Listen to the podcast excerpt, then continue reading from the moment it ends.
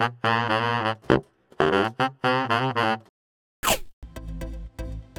んにちは、佐藤です。えー、今日はですね、太宰治の葉、えー、葉っぱの葉の一文字を取って葉という作品があるんですけれども、えー、その作品を読んで私が思い出したこと、また考えたことなんかをね、少しお話ししてみたいと思います。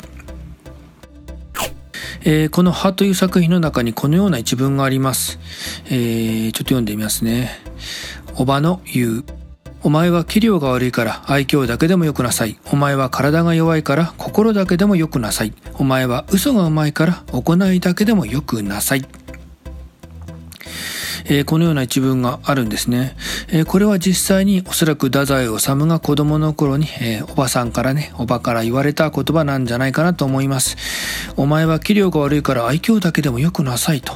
えお前はね、見た目が良くないから愛嬌だけでもよくしなさいよっていうね、まあおばさんに多分、え子供の頃に実際に言われたんでしょう。えおそらくこの子供の頃にこのようなことを言われると、まあおばさんの愛情は感じつつも、なかなかね、強烈なインパクトを持って、え太宰の心の中にね、ずっと残っていたんじゃないかと。で、実際に残っていたからこそ、こうやってね、作品にね、え登場させたんじゃないかなと思うんですけれども、えー、で、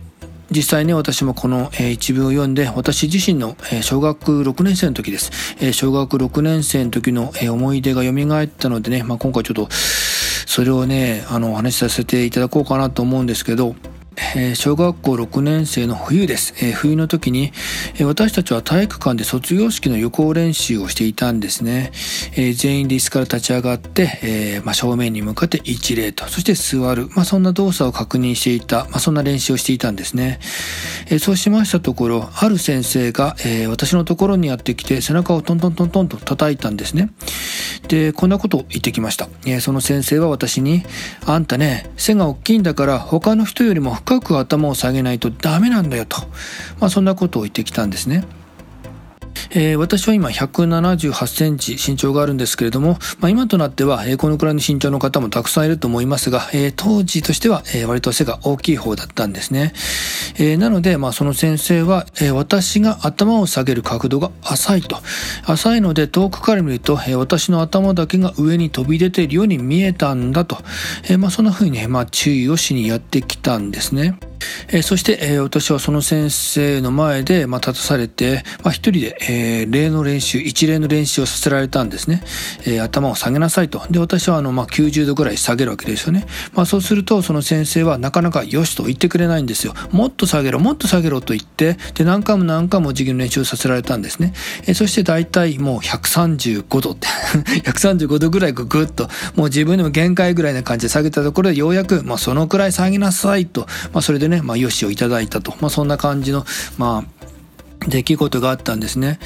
えそしてその先生は私に向かって、え、こんなことを言いました、え、背が高いと偉そうに見えるから他の人よりも頭を下げないといけないんだよと、え、結構ね、まあ、あの強い口調で、まあ、厳しめに言われたっていうことを覚えています。で、その時私は初めて自分の見た目っていうものを意識したんですね。えー、自分は、えー、まあ自分の身長っていうんですかね。まあ自分は身長が高いんだと。えー、そうすると偉そうに見えるんだっていう自分の見た目をまあ意識するようになったきっかけになりました。で、先生にも注意をされてしまう。えー、できるだけ頭を下げて目立たないようにしなければいけないんだと。えー、それも自分が思っているよりも深く深く頭を下げなくちゃいけないんだ。えー、背が高いということはもう周りに気を配らなきゃいけないんだなとね、まあ、小学校の時の私は初めて自分の見た目を通して、えー、まあそんなことを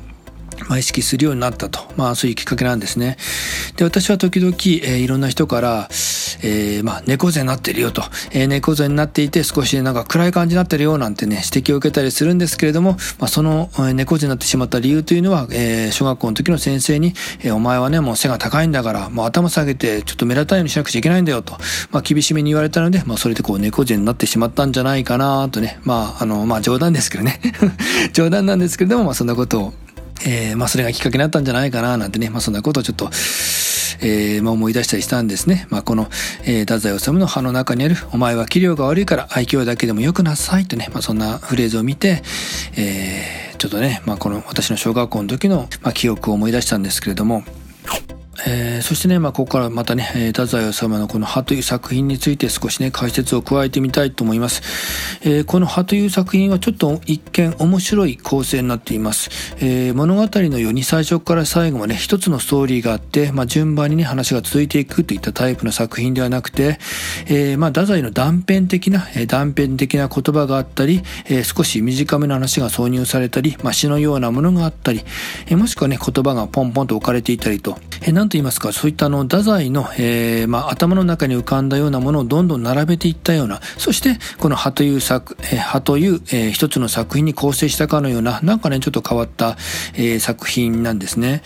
で、私はこの作品を初めて見たときに、えー、なんと言いますか、こう、太宰の頭の中を、えー、少し覗かせてもらったような気持ちになったんですね。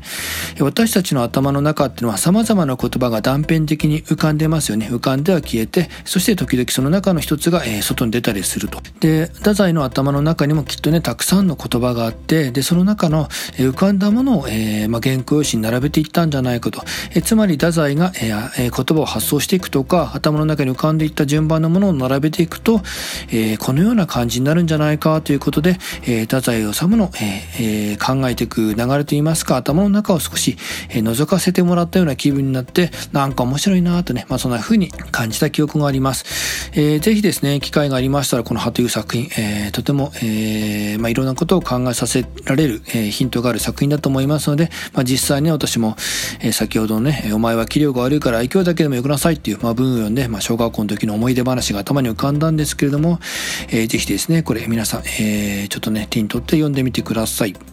そしてせっかくなので、えー、まあじゃあ葉の中にある、えー、ちょっとフレーズを一つご紹介したいと思うんですけど、こちらですね。じゃあ読んでみますね。